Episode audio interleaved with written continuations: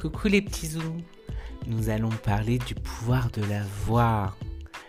Cette voix qui nous guide, qui nous mène vers un chemin avec qui l'on naît et que l'on devient. Cette voix, nous en avons plusieurs avec plein de pouvoirs, souvent insoupçonnés et surtout insoupçonnables. Cette voix nous guide, nous accompagne, parfois nous trahit, nous intrigue. Il faut apprendre à la maîtriser et à la contrôler. Parce qu'avec la voix, tout nous est à notre portée.